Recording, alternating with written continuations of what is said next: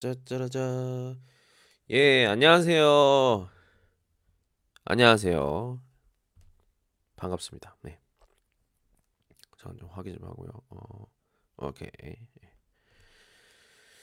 자, 오늘은 아, 싱치 티엔 일요일이고, 예, 그래서 어, 오정 투란샹 두슈 책을 읽고 싶어요. 그래서 아, 오늘은 좀 책을 좀 아, 목소리도 좀 돌아왔고 해서 예, 책을 좀 읽어보도록 하겠습니다. 어, 오늘 읽어볼 책은 음, 그 여러분들 한국어로 하면 잘 모르실 텐데 예, 중국에서 중용이라고 하거든요. 중용. 그 대학에서 그 있는 그 한 부분이라고 제가 들, 알고 있어요. 예, 그래서 그 책을 한번 읽어볼까 합니다. 예. 제가 이, 그, 이 책을 읽어볼 건데, 어, 주희라는 분이 만든 책인 것 같아요. 예. 자, 네. 이렇게 얘기를 말씀해도 되나요? 자, 음, 옴기니의 말부터 한번 읽어보도록 하겠습니다. 자, 예, 이 중용이란 책은 어, 여러 사람들이 풀이를 많이 했어요. 그 중에서 어, 이 선생님이 생각한 거는 음, 제가 딱 그 책 제목부터 처음 읽는 대학 중용 이렇게 써 있어서 어, 재밌을 것 같아서 이걸 좀 했습니다. 예, 오늘은 좀 읽어보도록 할게요. 예. 먼저 어, 옴기니의 말 여기부터 읽어보도록 하겠습니다. 예, 보다 쉽고 친숙하게 풀이한 대학 중용. 왜 학교에 다니는가? 위와 같이 물으면 어떤 대답이 나올까? 이유를 알아서 목표를 세워서 학교를 다니기 시작하는 사람이 과연 얼마나 있을까? 그저 다닐 나이가 되어서 남들 모두 다니니까 학교에 다니기 시작할 것이다.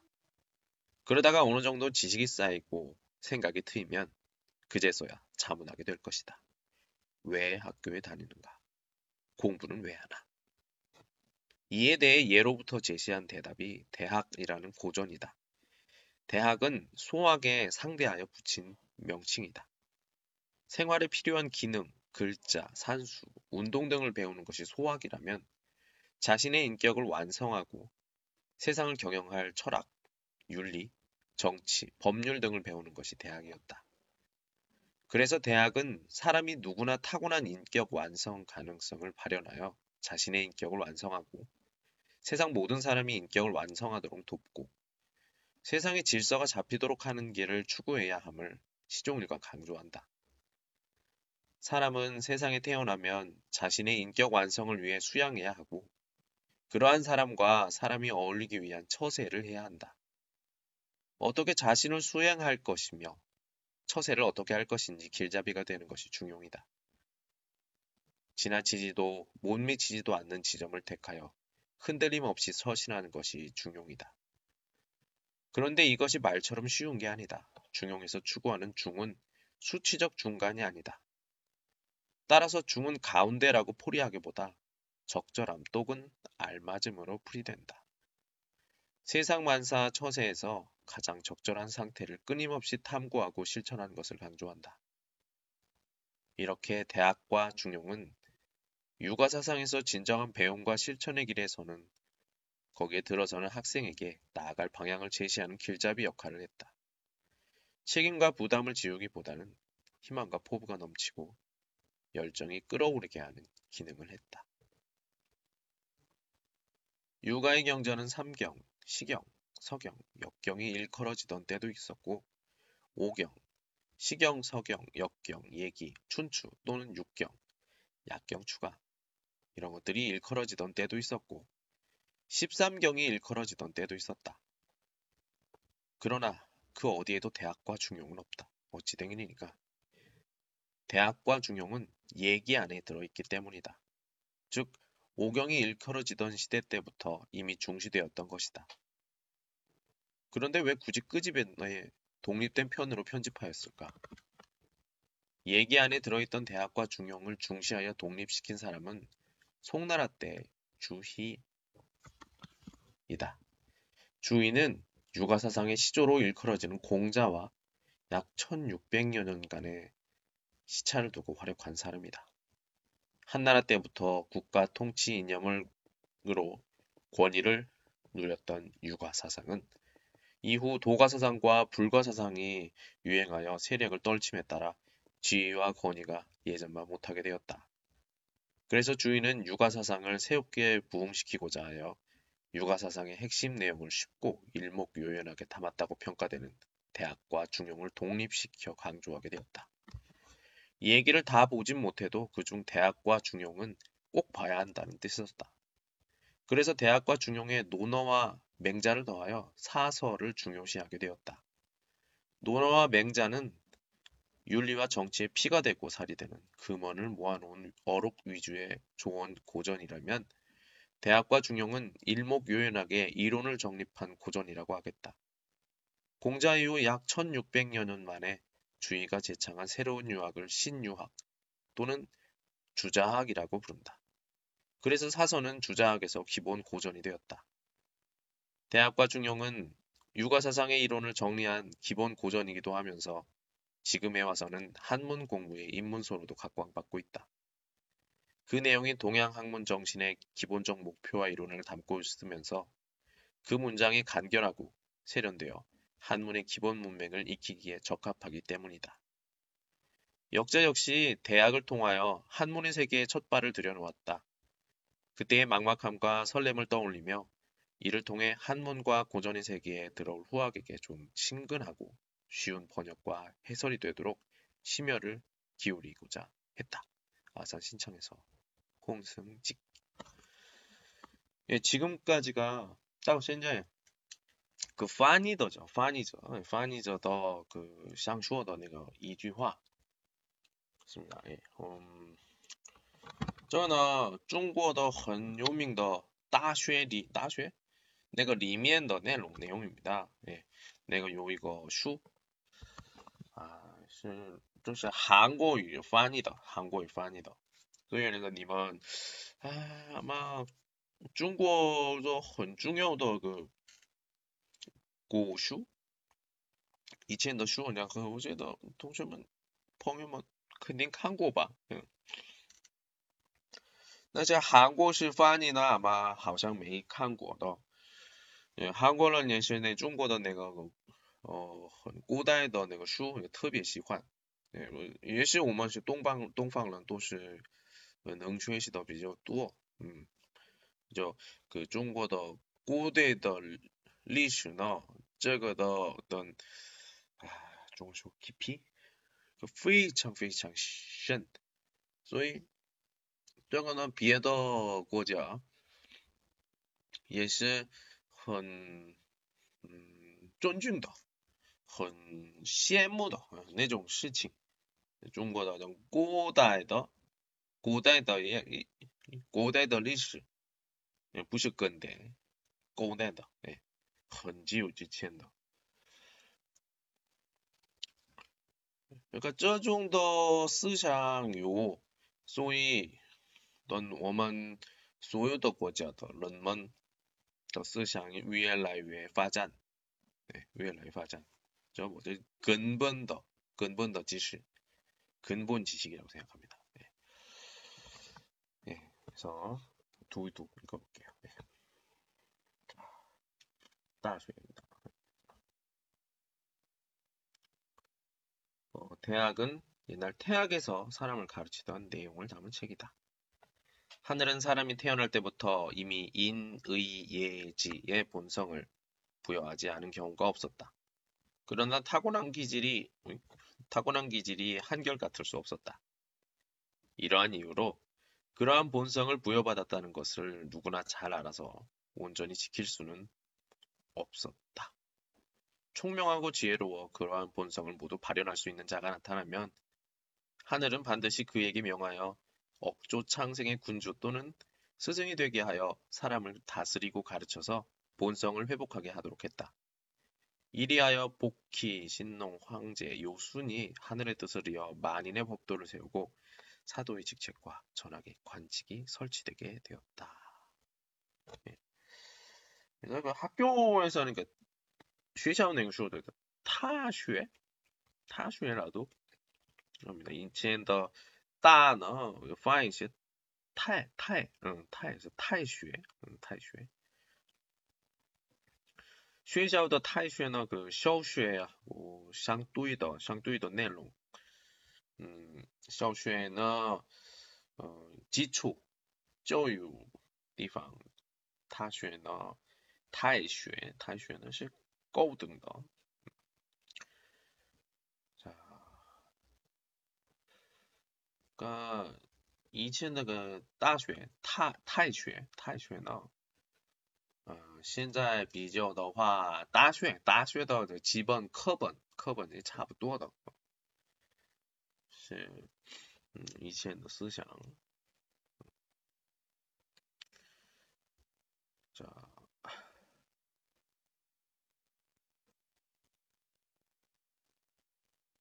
지슈바 계속해 보도록 하겠습니다. 음. 학교에서 일컬을 경우에는 태학이라고 읽는다. 대의 옛날 발음이 태라고도 하며 대와 태는 통용했다. 학교 태학은 소학과 상대되는 것으로 소학은 옛날 기초교육국이었고 구 태학은 고등교육기관이었다. 즉 대학은 옛날 기초교육과정인 소학을 마치고 태학에 입학하여 공부한 내용을 담은 책이란 뜻이다. 이 점에서 대학은 오늘날 대학의 기본 교양 과목 과제와 같은 성격이라고 할 수 있다. 육아사상의 근본 인식은 사람의 본성은 선하다는 것에 있다. 하늘이 세상 사람에게 인의예지의 본성을 주어 타고나게 했다는 것을 말한 것이다. 인의예지는 곧 사람이 타고난 본성인 선의 실천이다. 맹자는 사람의 본성이 선하다는 것의 구체적 증거로 사람은 누구나 측은, 수호, 사양, 시비의 마음을 갖고 있다는 사단서를 제시했다. 사람이 누구나 선한 본질을 타고났다면 악한 사람은 존재하는 이유는 뭘까? 타고난 기질이 다르기 때문이다. 기질은 욕망을 말하며 성에 대립하는 정이 작용하는 것으로 보았다. 즉 사람의 선한 본질과 함께 욕망의 요소도 타고나므로 어떻게 욕망을 욕망의 요소를 누르고 타고난 선의 본질을 지키느냐니까옛 성현의 과제였다. 총명하고 지혜로워 인간 세계에서 타고난 본성을 깨달아 온전히 실현할 수 있는 자가 성인이라고 했다. 따라서 하늘은 천하의 만민을 다스리고 이끌어서 함께 인간다운 길로 나아가도록 하게 하라는 임무를 성인에게 부여한다. 성인이 최고의 자리에 올라서 만인의 군주이자 스승으로 자리 잡는 것이 가장 이상적인 정치 형태이다. 성인이 인간 세계 최고 자리에 올라 만인의 군주이자 스승으로 자리 잡는 이상적 정치가가 구현됐던 시절은 복희, 신농, 황제, 요순의 시절이었다. 이들이 행했던 정치의 정신을 이어받아 다시 구현한 것이 후대 통치자의 임무이자 목표였다. 여기서 도통이라는 개념이 나왔다. 즉 옛날 성왕에게서 구현된 이후 후대 통치자에게 계속 전승된 치세의 정신을 말한다. 이게 한즈한즈 시에더를 그 한국식 묘다 이게 파니 파니는 양종知道吧 母动一般그翻译起吃店翻译的，还有还有一个翻译的어떤그翻译者的的能力有关系的，意思是什么？他的就一点点基本的그了解，그러니까他그翻译者呢两种文化都明白。第一个，现在只只需要那个翻译的看见的那个字，比如说中文的话，中国的。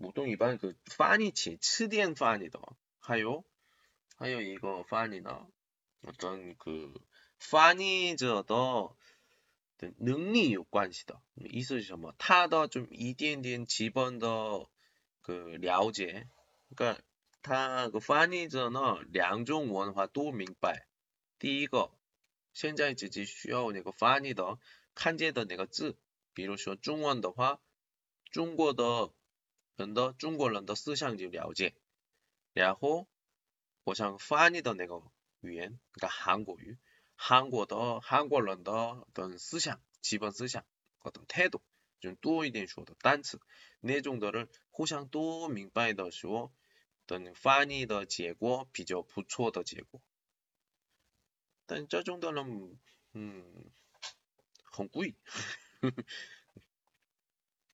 我也想这样对但是我呢，只有了解是山东地方的了解，中国通，不是传播，不是传播啊，不是传播。对，这么多更更更多和中国通呢，我觉得还是需要十年吧，二十年左右的话，在二十年左右的话，嗯，我觉得个真正的中国通，有点困难。자한번진짜는두한국유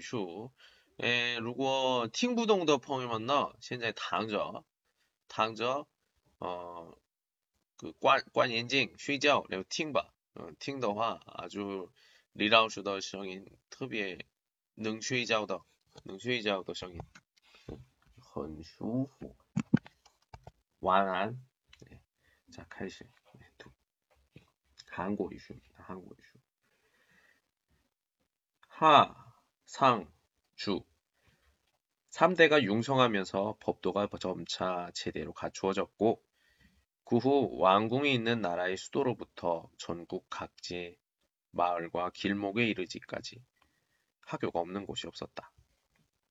사람이 태어나 8살이 되면 왕궁으로부터 이하 서민 자지에 이르기까지 모두 소학에 입학시켜 물 뿌리고 쓸고 응대하고 나아가고 물러나는 등 생활 예절을 가르치고 예의, 음악, 활쏘기, 말타기, 글자, 산수 등 교양 지식을 가르쳤다. 나이 15이 되면 천자의 직계상손 및 여러 반계 왕자로부터 공, 경, 대부, 원사의 적자와 서민에 이르기까지 뛰어난 사람이 있으면 모두 태학에 입학시켜 만물의 이치를 탐구하고 마음을 바르게 하고 자신을 수양하고 사람을 다스리는 방법을 가르쳤다. 이리하여 또한 학교 교육이 소학과 태학으로 단계가 나눠져 갔다. 자, 여기서 또 읽어볼게요. 두이두. 3대란 하상주 세 왕조를 이야기한다. 복희, 신농, 황제, 요 순으로 이어지는 도통은 다시 하나라 우왕과 상나라 탕왕, 주나라 문왕과 무왕에게로 전수되었다. 그래서 3대는 옛 전통을 이어받아 중국의 정치와 문화에 찬란한 꽃을 피운 상징적 시대가 되었다. 따라서 주인은 문화가 용성한 이 시기에 학교, 즉 교육제도를 완비되었다고 말하는 것이다. 소학은 기초교육기관이다. 따라서 지위의 지화와 고화와 신분의 귀천을 막론하고 8살이 되면 소학에 입학시켜서 필수 예절과 규범을 가르쳤다는 말이다. 여기서 말하는 예의, 음악, 활쏘기, 말타기, 글자, 산수 등이 이른바 육예로 옛날에 소학의 필수 교육 과목이었다. 공경 대부 원사는 옛날 통치계급이었던 귀족의 서열을 일컫는 말이다. 각 계급에도 또 한 상중하 구분이 있었다. 그중 원사란 천자의 상사계급을 얘기한다. 이들 귀족자유제와 서민자제 중 뛰어난 사람은 15살이 되면 또한 태학에 입학을 시켜 고등교육을 실시했다는 것이다. 태학 교육 내용은 소학에서 배운 일상의 예의와 규범을 바탕으로 점차 차원 높은 학문 영역으로 진입하게 됐다. 여기에서 말한 만물의 이치를 탐구하고 마음을 바르게 하고 자신을 수양하고 사람을 다스리는 것 등이 태학의 교육 내용이다. 대학은 바로 이 시기 기본 교재였다는 말이다. 자, 우리가 중국, 중국 더 내가 하이쯤은 도시 以前以前非常以前的 도시 区小学小学小学是学过的是 내용 是礼貌语言 어, 语言 중, 그, 아, 音乐然后 어, 치마 还有字还有数学。这样，有时候我觉得最有看清楚的是那礼貌，礼貌。最近学校什么不学习到那个内容，对，啊，个礼貌是什么？礼貌的，我觉得真这个最小亚洲的的礼貌的标准呢，中国开始的，知道吗？但是现在呢？现在现在的教育有吗？我觉得没有啊，学习的地方有吗？没有呀，回答我且消防的那种的，所以真的真的听，哎，怎么说呢？非常认真，对学生特别那个好的，还有。学生呢，自己的孩子就感觉这种感觉都非常好的老师。另外呢，一般不教那个礼貌，不是不对的。啊，这为什么他们是没有礼貌？这不是不对的，因为没有学过，所以不知道，所以没，所以别人说的没有礼貌，那个没有错误啊。看的方向，别的、别的看法看的时候，为什么有的人说中国人为什么那么没有礼貌？为什么只有知道自己？因为没有学过是这样的，上上吧，学习的地方没有，没有。都是去学校的，时候为了什么？为了去大学，哎，然后我去到个学院，学院也是那个学校的课有关系的地方，或者呢就是一个身体锻炼那种的，学区那个礼貌有关系的那个，那韩国有吗？韩国的我这个一个中国的文化不一样，我说的文化呢哪个文化好哪个文化不好不是这个意思，我们韩国的呢，呃，我韩国人的那个的特点的性格，这个不知道，中国人不一样，韩国人呢。跟给我旁边的人这个关系很重要。这个关系是什么？那我呢？那个别的人看起来我是什么样的人？我的印象很重要的。所以女生们也是出门的时候必必须那个化妆，基本化妆需要的。我这是个对方看见我是什么样的。也中的发展的话，也是尊重别人。啊，我对他好，的时候他也对我好，是吧？只有人说到你呢，必须给我好，我能给你随便，这是这样是不行，这样不行。所以我说，韩国呢，一般基本上的这种思想，那当然是幼儿园的，教的时候呢这个礼貌，这样的是这样这样的是这样。韩国语书的内容。如果学习韩国语的人知道吧，一般个我们韩国也是，嗯，个延伸韩国，语，比如说延伸韩国四大原是你音是有关系的那个个课程。这个里面的，哦，吃饭的时候呢，嗯，长辈先开始一户开一户那个开饭，还有勺子和筷子不能一起用，不是这种的。礼貌的，等，各各种礼貌，这是我们可学习韩国语的时候有一个例子出来。那个时候外教讲这个另外多很多那个韩国的그吃饭的时候礼貌一个说话，说完以后的别的情况的礼貌一个说。那这个呢，韩国韩国人家还学习韩国语的时候，或者呢平时就是一样的。这个呢必须的，所以这个是我的中国的文化和韩国的文化的区别，这样。我刚再说一遍，这是哪个地方好，哪个地方不好，不是这个意思。文化呢本来是都不一样的，而且不能比较。我中间那就说，哪个好哪个不好没有，都是有区别，个也是这样。所以说没有学过的。没有学过的，所以，嗯，或者呢，课程里面有，但是我觉得，嗯，不是那么重视的，只是人家学习的一部分的内容，所以，嗯，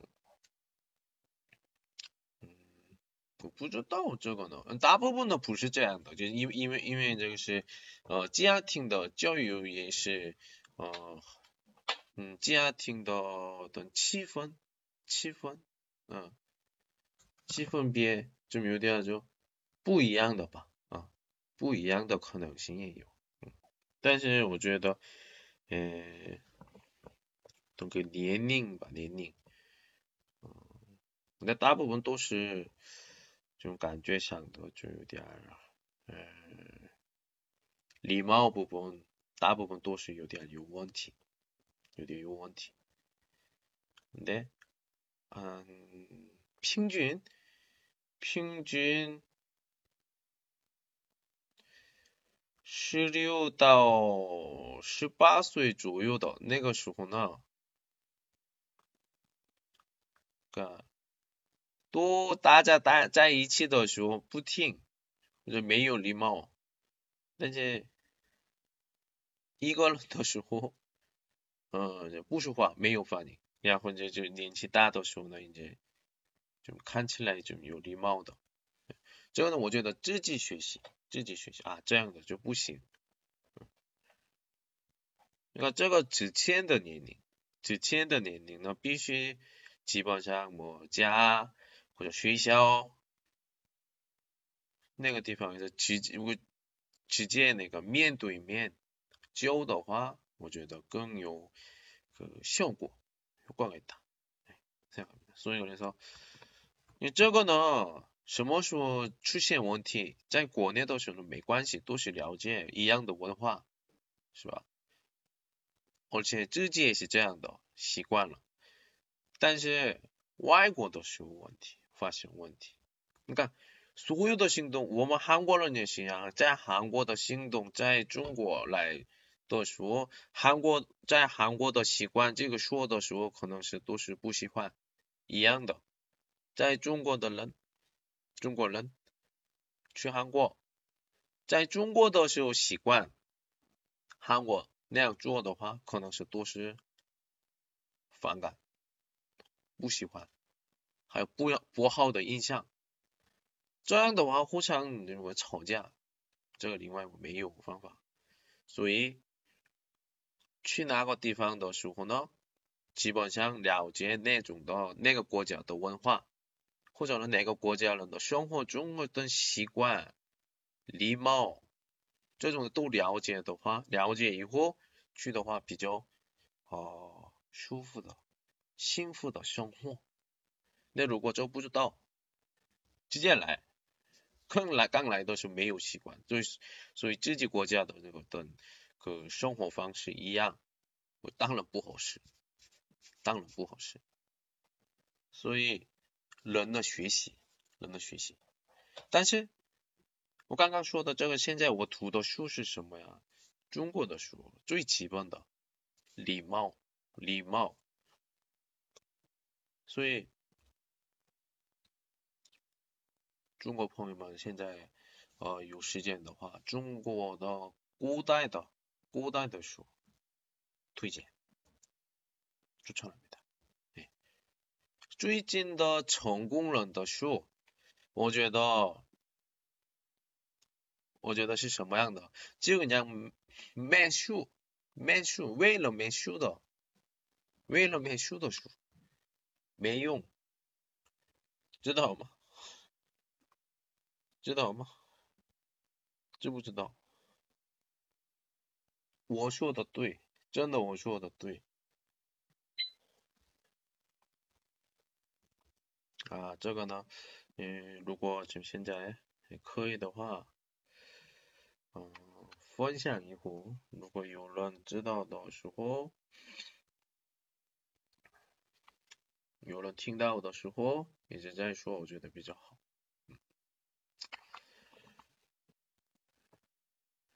真的欠浪费的人很多，太多了，知道吗？欠浪费的人，真啊，真的不是不舒服，真可怜。我呢喜欢有时候有到个那个开玩笑，哎，开玩笑玩笑 不是说错了，不好意思，这个是我的感兴趣，感兴趣是。买电子书。如果在韩国的书呢，买书。但是我不看的一种书是什么？成功的人的书，成功的人的，嗯，等他的人生的那个人生书呢，也可以的。但是他的么等么成功的么思想，成功的方向。我这超级不喜欢，超级不喜欢。为什么看别人的人像？而且而且那个最近出来的，最近最少一百年一百年一百年以内成功的人的书呢，都是垃圾，都是垃圾。为了卖书。为了没书，就是跟家这个销售差不多的，没有这个看以后不要那个感动。我也是比较年轻的时候，这种书很多看了，但是现在呢，现在上过了，现在就不一样。他们是他们的人生，还有而且他们的的人生出发的地方。不一样，那种的人大部分是妈妈是爸爸是比较有钱的或者是有能力的那种的人，不是一般人啊没有，都有都有，谁没有说吧，谁没有，哎，明真的不说话。有的人呢，很，我，我什么老师啊，我英语老师是这样的，但是他的不父母是什么知道吗？公务员，公务员，高级公务员，知道吗？不做也是可以的，或者呢，我银行贷款的时候也是比别的人就这个容易容易那个贷能贷款的那个。出发地方不一样，出发不一样的时候，可能是思考不一样，然后一样的行动的话，效果也是不一样，所以不要参考，不要他的方向呢，他的他的现在的情况正合适的，所以不要看那种书，这垃圾这垃圾，不要学习别人，那个看什么书，我刚刚说。最少几百年，或者呢，一千年左右，一千年左右，个签的，一千年，签，古代的书，中国古代的书，这个是我觉得不能比较别的地方。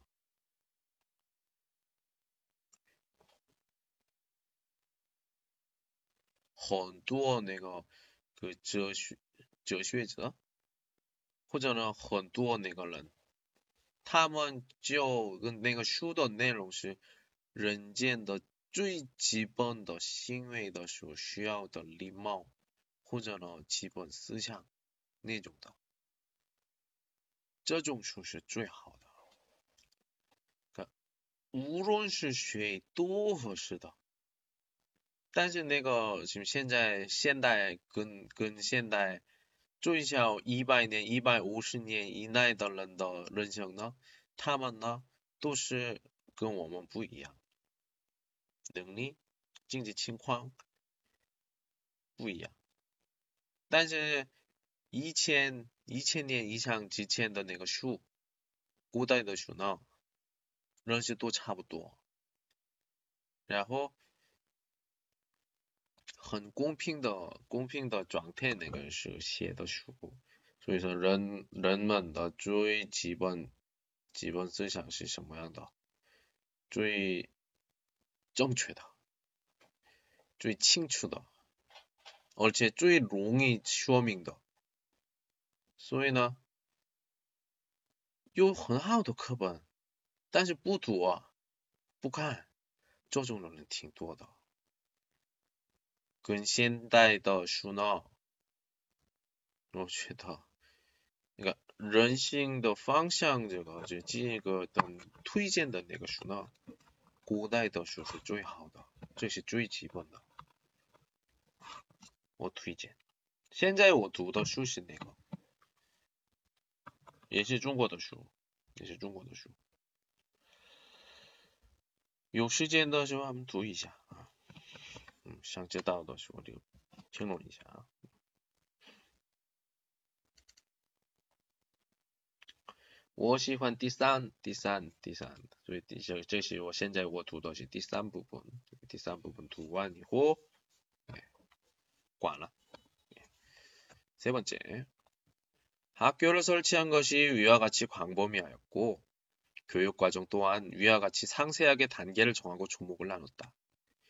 교육의 내용은 또한 통치자가 몸소 행하고 마음으로 깨닫는 것에 근본하였으며 백성이 평소 생활하고 날로 활용하는 날로 사용하는 평상의 윤리에서 그래서 벗어난 것에서 찾으려 하지 않았다. 그러므로 당시 사람 중 배우지 않은 사람이 없었고 배운 사람이면 하늘이 부여한 본성이 본래 있었다는 것과 직무를 마땅히 실행해야 함을 알지 못하는 사람이 없어 각자 면려하여 힘을 다하여 했다. 이는 바로 옛날 천하가 흥성했을 때 위에서 바른 정치가 융성하고 아래에서는 풍속이 아름다웠으며 후세에 따라잡을 수 있는 것이 아니었다. 이걸 봤을 때 진짜 중고나 고나이나 어떤 전시지 뿌능 비지어 내가 쇼호 이반 렌먼 예시 요 기본思想基本思想都是很厉害 下面的王，他们也是很正确的。但现在现在呢？哎哎，就这就这样吧。那这需要的变化，但是这个变化，呃，我们现在要吃饭，现在要挣钱，没时间，没时间。 3대 의 용성의 열쇠는 교육이었음을 강조한 말이다. 이 당시 교육은 사람이면 누구나 가지고 태어나는 성인의 본질을 먼저 체득한 사람이 나중에 체득할 사람을 끌어주고 도와주는 것이었다. 따라서 교육에서 무엇보다 먼저 요구되는 것은 통치자의 솔선수범과 근면 성실 그리고 노력이었고 쉽고 가깝고 일상적인 것으로부터 출발하는 것이었다. 그 내용은 사람이 평소 생활하고 날로 응용하는 평상의 윤리 이외의 것에서 구하지 않았다. 3대 용성의 시기의 교육은 모두에게 혜택이 주어진 교육이요. 누구나 알기 쉽고 실천할 수 있었던 교육이었으므로 당시 사람 중 배우지 않은 사람이 없었고 배운 사람 중 하늘을 부여한 본안, 선한 본성을 알고 실천하며 직무를 다하지 않은 사람이 없었다는 말이다. 진짜 이때 중국은 굉장히 대단했었던 것 같습니다. 이런 날이 언제 올까요? 예, 더 가보면 되겠죠. 사람 알 수 없고 예, 알수 없는 거니까요. 예. 예, 여기까지 하고요. 어, 내일 13일 10시 보도록 하겠습니다. 어, 내일은 또 다른 내용 기대해 주세요. 안녕!